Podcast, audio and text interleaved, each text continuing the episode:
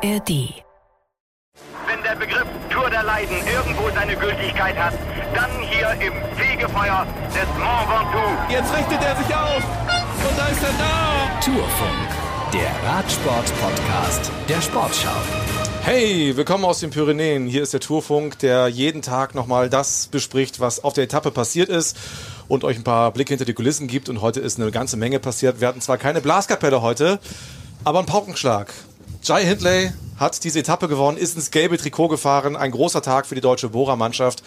Und darüber sprechen wir. Äh, Fabian Wegmann, unser ARD-Experte, ist da. Hallo Fabian. Hi Moritz. Holger Gersker, unser Radioreporter. Hallo. Michael Antwerpe, das kennt ihr aus dem Fernsehen, unser Moderator. Hi. Ich bin Grüß Moritz dich. Kasserlet. Michael, du warst im Zielauslauf, hast die Fahrer quasi kurz hinter der Ziellinie in Empfang genommen. Was hast du da so miterlebt? Also erstmal bei mir selbst haben sich die äh, Herrchen schon ein bisschen aufgestellt, äh, weil das war schon eine Etappe mit viel Emotion und ähm, Buchmann kam sofort, blieb auch stehen, fand ich toll, äh, hat sich äh, sehr, sehr gut geäußert, hat für mich auch einen guten Eindruck gemacht. Also hat auch gesagt, er ist äh, noch nicht am Ziel und am Ende seiner Kräfte, was morgen angeht, aber dazu kommen wir später. Ich fand das eine tolle Atmosphäre, vor allen Dingen auch zu sehen, wie einer wie Wingegaard, der auf den letzten Kilometern wirklich nochmal alles aus sich rausgeholt hat, wie der fast vom Fahrrad fiel, als er im Ziel war. Also da ging unheimlich viel ab. Du hast gemerkt, da fällt irgendwie eine Riesenlast ab von allen und war sehr schön mit dabei zu sein. Ja, ich glaube, ein Etappenverlauf, mit dem wirklich so gut wie niemand gerechnet hat. Selbst Bora Hans Grohe selbst nicht. Ich habe äh, eben im Ziel mit Rolf Aldag gesprochen, dem sportlichen Leiter, und für den klingt Etappensieg und gelbes Trikot wie Musik in den Ohren. Und nach einer guten Tour, egal was passiert. Wir haben jetzt noch ganz viel vor uns und sind natürlich weiter motiviert, aber nichtsdestotrotz kann es keine schlechte Tour mehr werden mit einem Etappensieg und dem gelben Trikot. Hand aufs Herz, war das der Plan heute? Nee, natürlich nicht. Also eher, eher vielleicht ein bisschen mit Emo. Da haben wir darauf spekuliert, zu sagen, die zweite Reihe wird gehen und das ist das, wo Emo mit dabei sein sollte, mit dabei sein kann. Wir haben schon gesagt, wir denken nach vorne, wir denken offensiv. Aber dass es dann so ausläuft, ähm, gehört natürlich auch ein bisschen Glück dazu.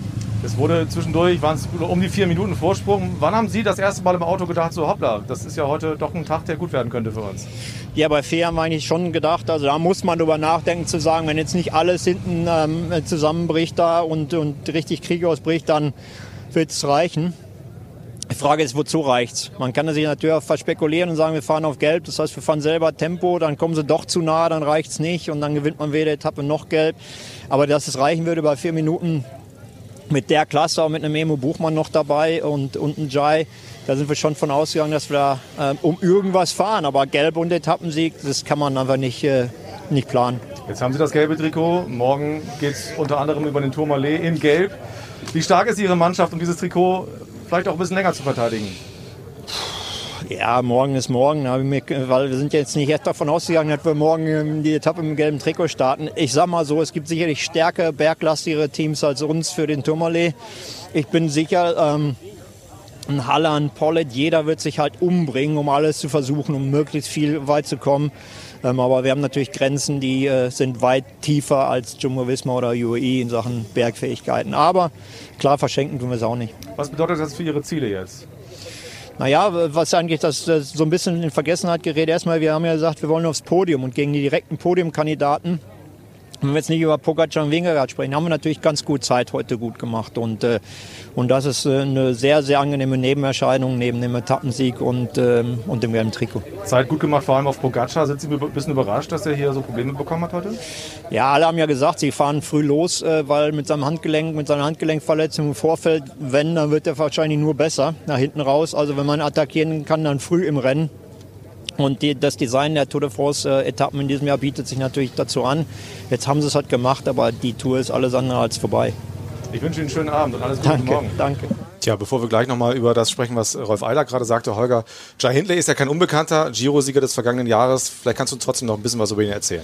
Die schönste Geschichte ist, dass er, als er das erste Mal in Europa war, als Elfjähriger 2011, mit seinen Eltern er zufällig in Frankreich die Tour de France erlebt hat und äh, Kettle Evans im gelben Trikot, der als bislang einziger Australier die Tour de France gewonnen hat. Und das hat ihn inspiriert zum Radfahren und jetzt ist er zum ersten Mal als Radprofi am Start oder das gelbe Trikot. Also eine irre, eine verrückte Geschichte, ein super, super sympathischer Mensch, ähm, dem auch beim Giro Gesamtsieg die Mannschaft vollkommen selbstlos gefolgt ist, unter anderem ja auch Emanuel Buchmann ähm, und auch äh, Lennart Kemner.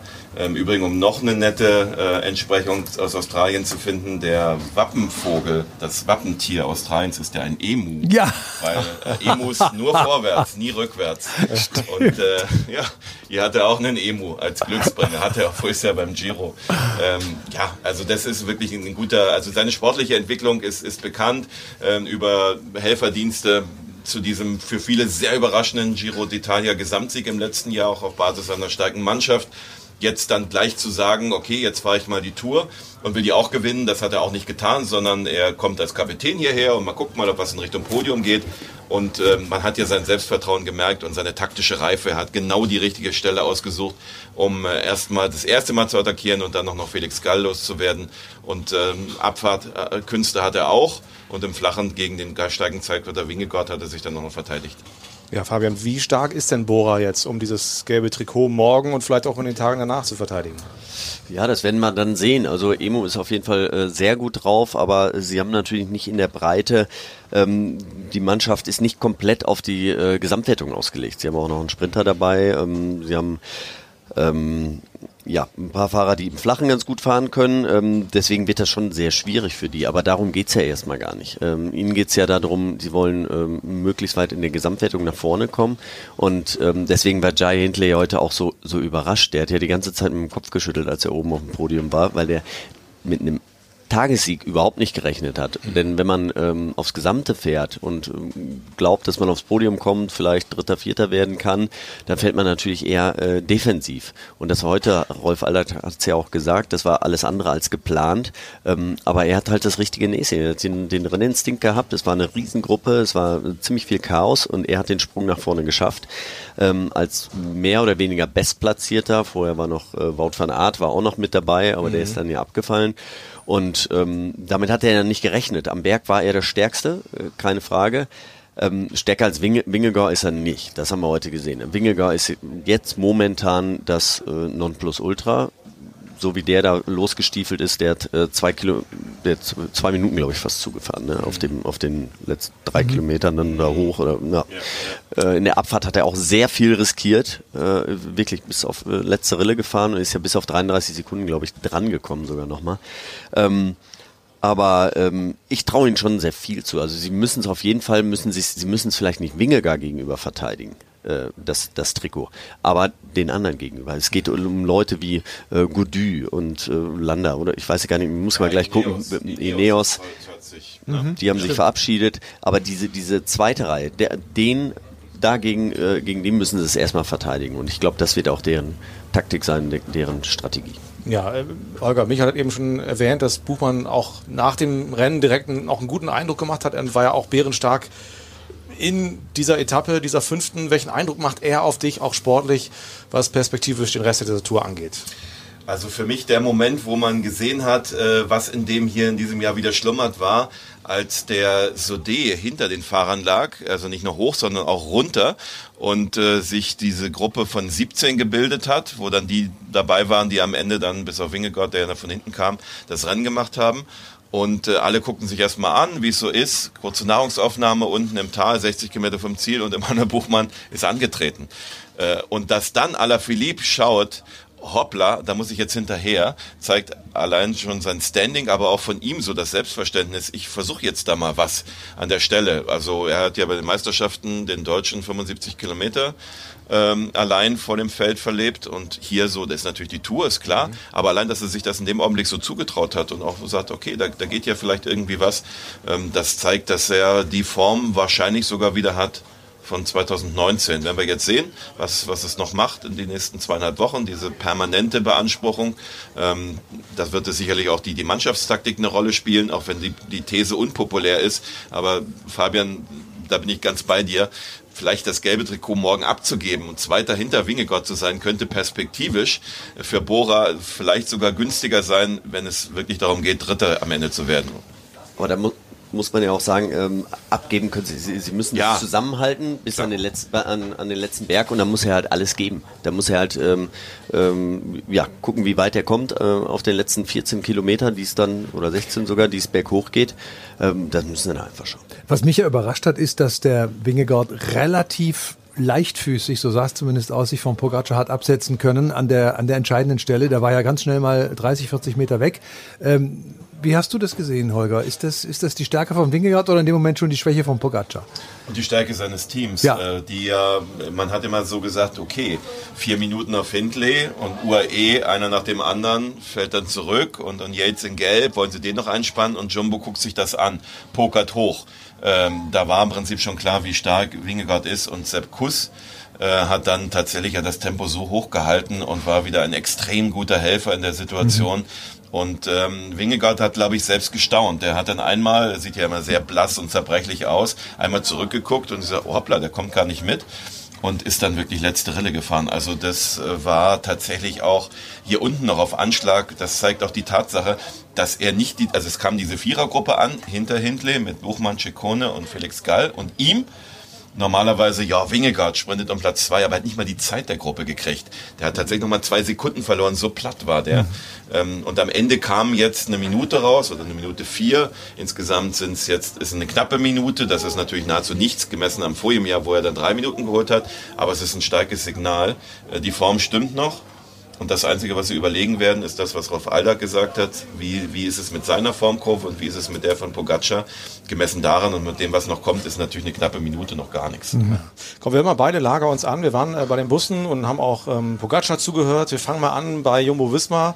Sebastian Krause war bei Grisha Niermann und hat mit ihm darüber gesprochen und der sportliche Leiter zieht ein Fazit. Ja, auf jeden Fall ein positives. Äh, äh, wir wollten den Druck bei UAE legen, äh, selber in der Spitzengruppe sein. Natürlich war es für uns auch nicht ideal, dass, äh, Jay Hindley in der Spitzengruppe war, weil er ist natürlich auch ein Konkurrent von Jonas und nicht nur von Pogacar und Yates. Aber ich denke, mit dem, mit dem äh, Zeitverlust heute auf Hindley können wir leben und sind natürlich sehr froh, dass, wir, dass Jonas eine Minute auf, auf Pogacar und, und Yates und andere ge geholt hat. Er hat heute eine Minute und fünf oder sowas gewonnen auf, auf Pogacar. Ja, das wird, wird wahrscheinlich sehr, sehr wichtig sein. Aber morgen ist wieder ein neuer Tag und ein anderer Tag und die, die Tour ist noch lang. Es war jetzt die erste Bergetappe, kann noch viel passieren. Ja, also Vinegar neben Hindley der große Gewinner des Tages und äh, Tadej Pogacar der Verlierer des Tages. I mean, yeah, after the race was uh, was pretty good, but then uh, yeah, I'm more uh, sad to hear that uh, my girlfriend crashed today in Giro and uh, she maybe have concussion. So that's a bit more sad news than losing 50 seconds to Jonas or one minute. So yeah, let's go day by day. Were you at the limit? Yeah, that yeah, uh, the last 2k on the climb for sure, but uh, I think uh, yeah, uh, I hope for uh, better legs tomorrow, and I think uh, I think it's gonna be it's gonna be okay. It's still a long way, and uh, I feel okay. That's that's the more important thing. Ja, also Pogacar war erst enttäuscht, aber auch nicht so schlimm. Aber als er dann gehört hat, dass seine Freundin, selbst Radsportlerin, Frau, Radsportlerin, äh, beim Giro in Italien gestürzt ist und sich äh, möglicherweise verletzt hat, hat er schnell gemerkt, es gibt eigentlich Wichtigeres als dieses hier. Und dann war nicht spannend die Nachfrage, ob er dann am Limit war heute. Ja, den letzten zwei Kilometern dieses letzten Berges schon. Und gleichzeitig hat er, ähm, und das finde ich, ist ihm jetzt, wenn man es so hört, nicht ganz gelungen, ziemlich krampfhaft versucht, den Eindruck zu erwecken, Leute, es ist überhaupt nichts passiert, es ist überhaupt kein Problem, mir geht's gut und Mhm. es ist noch ein langer Weg zu gehen, Fabian. Wie viel Psychologie ist jetzt in so einer Situation auch gefragt? Bei, beim Verlierer, aber eben auch beim Gewinner. Ja, also äh, beim, beim Gewinner ist es ja immer so ein bisschen einfacher, ne? Der, der schwebt dann auf der Wolke, aber der Verlierer, für den ist es schwerer. Nur Wingegaard, der kann damit, glaube ich, äh, Pogacar kann damit, äh, glaube ich, schon umgehen. Also äh, natürlich ist das jetzt, ist er enttäuscht, gar keine Frage, aber er ist äh, doch noch relativ locker. Ähm, er hat auch nicht den größten Druck, muss man ja sagen. Also er kam mit einem äh, mit einer gebrochenen Hand hier zur Tour. Jetzt lief natürlich am Anfang alles wie am Schnürchen. Jetzt hat er einen ordentlichen Dämpfer gekriegt. Ähm, werden wir mal gucken, wie die nächsten Tage weitergehen. Aber wie wir ihn kennen, äh, der wird es auf jeden Fall nochmal probieren. Und wenn die Beine gut sind, dann fährt er auch nochmal wieder weg. Also ich fand heute auch keine Mannschaft so super überragend. Also seine war am Anfang hatte ich gedacht, boah, lassen ganz schön lange wegfahren. Und dann haben sie hinten raus mit Bjerg und die haben richtig, richtig Gas gegeben. Die haben dann nochmal anderthalb Minuten aufgeholt. Also das war schon eine starke Leistung. Ähm, Jumbo Wismar sind jetzt außer Sepp Kass Sepp Kass ist super gefahren. Sie haben gut aufgepasst, keine Frage. Sie waren zu zweit auch vorne mit dabei in der Spitzengruppe. Aber ähm, die sind ja bei Weitem nicht so gefahren, wie sie das letzte Jahr gefahren sind. Ähm, also da muss man schon sehen, die sind ein bisschen, äh, ein bisschen schlechter drauf. Also ähm, da bleibt noch ganz viel, ganz viel über für die nächsten Tage. Ähm, ich sehe da keine Mannschaft so, so richtig weit vorne, außer den Vorteil vielleicht, dass ähm, das Wingegar Sepp Kass hat. Also noch keine Killer Wien, sondern eher Tigerfliegen oder so. Nein, aber also es, äh, ja, es, es geht, glaube ich, der, der eine, erst sah es so aus, als ob ähm, Jumbo Wismar die ersten Tage jetzt, als ob Jumbo Wismar nicht so viel ähm, gegenhalten mhm. kann.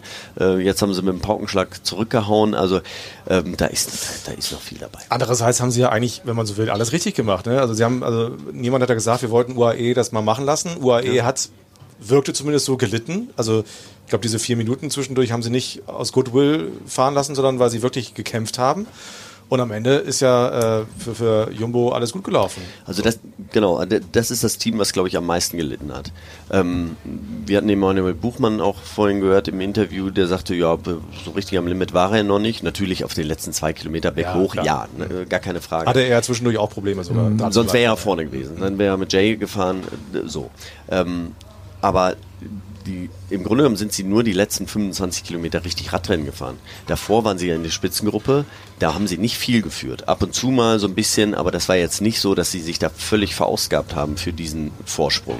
Ähm, das war wirklich auf den, und dann auf den letzten 25 sind alle, ist Wingegar vielleicht sogar noch mehr Anschlag gefahren. Das hast du gerade gesagt, auch Michael, der ist ja ins Ziel gekommen, fast umgekippt. Der hat ja über Kreuz geguckt. Das mhm. war ja, ähm, also so hat Jay Hindley nicht geguckt. Ja. ja also ähm, und äh, Pogacar konnte sich zum Schluss dann auch so ein bisschen ausruhen, als die größere Gruppe dabei war. Da musste er nicht alles alleine fahren. Also da hat er vielleicht einen kleinen Vorteil. Aber es war jetzt nicht so ein Effort, dass die ähm, 180 Kilometer völlig am Anschlag waren.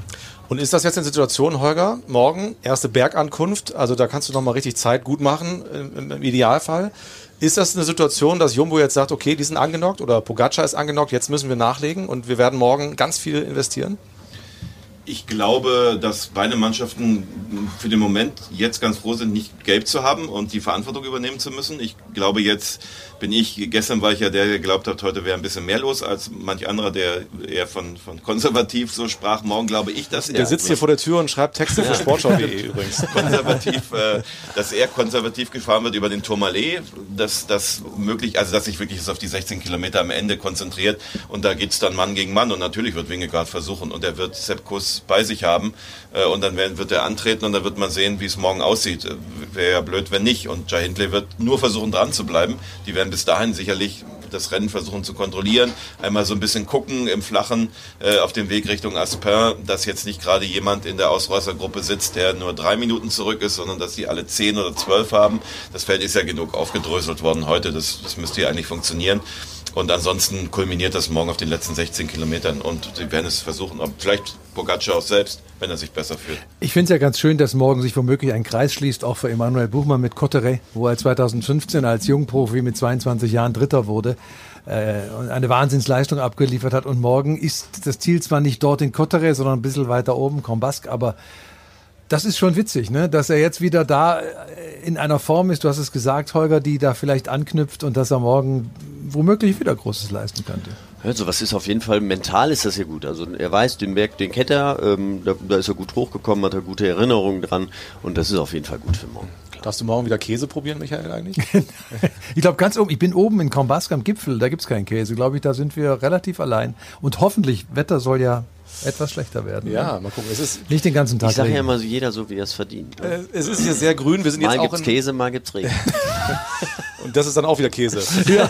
Wir sind hier in Grünental, also es scheint hier sehr oft zu regnen. Also das ja. wuchert hier ganz ordentlich. Morgen also ähm, die erste Bergankunft. Uli Fritz sagt uns doch mal, was äh, kulturell und landschaftlich morgen auf uns wartet. Ein immer wieder frequentierter Ort im Streckenplan der Tour ist Tarp im Pyrenäenvorland, Hauptort der Region Bigorre und ein Zentrum der Pferdezucht. Auf dem Programm des Tages stehen legendäre Bergpässe wie der Col d'Aspin, schon 1910 im Programm der Tour, als die Pyrenäen erstmals befahren wurden und manche Fahrer noch Angst vor Bären und Adlern hatten. Der Lac de Payol zu Füßen des Passes wird gerne als Klein-Kanada bezeichnet. Auf dem Weg zum Tourmalet geht es durch Campan und Sainte-Marie de Campan, wo einst Eugène Christophe in einer Schmiede seine gebrochene Radgabel selbst reparieren musste, so wollte es 1913 das Reglement, nachdem er zu Fuß den Berg hinuntergelaufen war. In beiden Orten sind nahezu lebensgroße Puppen aus Lumpen und Stroh ausgestellt, die Munak, Zeugen einer lokalen Tradition. Der Tourmalet-Pass auf 2115 Metern Höhe wurde schon 84 Mal von der Tour de France befahren, seit 1910. Damals soll der erste oben, Octave Lapis, die Organisatoren als Mörder oder wenigstens als Kriminelle beschimpft haben. Die Überlieferungen gehen hier auseinander. Der Thermalbadeort Cotteret liegt zu Füßen des Nationalparks Pyrenäen und bietet einen Zielstrich in gewaltiger Szenerie. Danke, Uli. Ich freue mich jedes Jahr und irgendwie hören wir sie auch jedes Jahr, die Geschichten ja. von, von, den Mördern und von der, von der äh, Radgabel, die selbst die gebrochene Gabel ist. Das ist heutzutage ein bisschen schwieriger. Ja. Ja, aber ist immer, trotzdem immer wieder schön zu hören. Man kennt die Geschichten alle, aber es ist immer wieder schön zu hören. Ja, das war die fünfte Etappe. Morgen gibt es die sechste. Ähm, das hat Lust gemacht auf mehr. Äh, jetzt geht es, glaube ich, richtig los. Jetzt muss Pogacar machen äh, und auch Winnegauer muss nachlegen und mal gucken, was Bora macht morgen. Also wird ein herrlicher Tag. Top. Im Fernsehen morgen. 15.35, bisschen später, aber im Stream schon 13.55. Auf sportschau.de, da findet ihr auch ganz viele Texte und Videos und Audios und eben auch diesen Podcast, genauso wie in der ARD Audiothek. Freue mich sehr, dass ihr dabei wart. Senden schöne Grüße nach Deutschland. Ich hoffe, es geht euch allen gut. Es soll sehr windig sein bei euch. Mhm. Kriegen wir hier mit. Also ich hoffe, es ist alles in Ordnung und ihr schaltet morgen wieder ein. Macht's gut. Tschüss. Ciao, ciao. Bis, ciao, morgen. bis morgen. Ciao, ciao. Wenn der Begriff Tour der Leiden irgendwo seine Gültigkeit hat, dann hier im Fegefeuer des Mont Ventoux. Jetzt richtet er sich auf und da ist er da. Tourfunk, der Radsport-Podcast der Sportschau.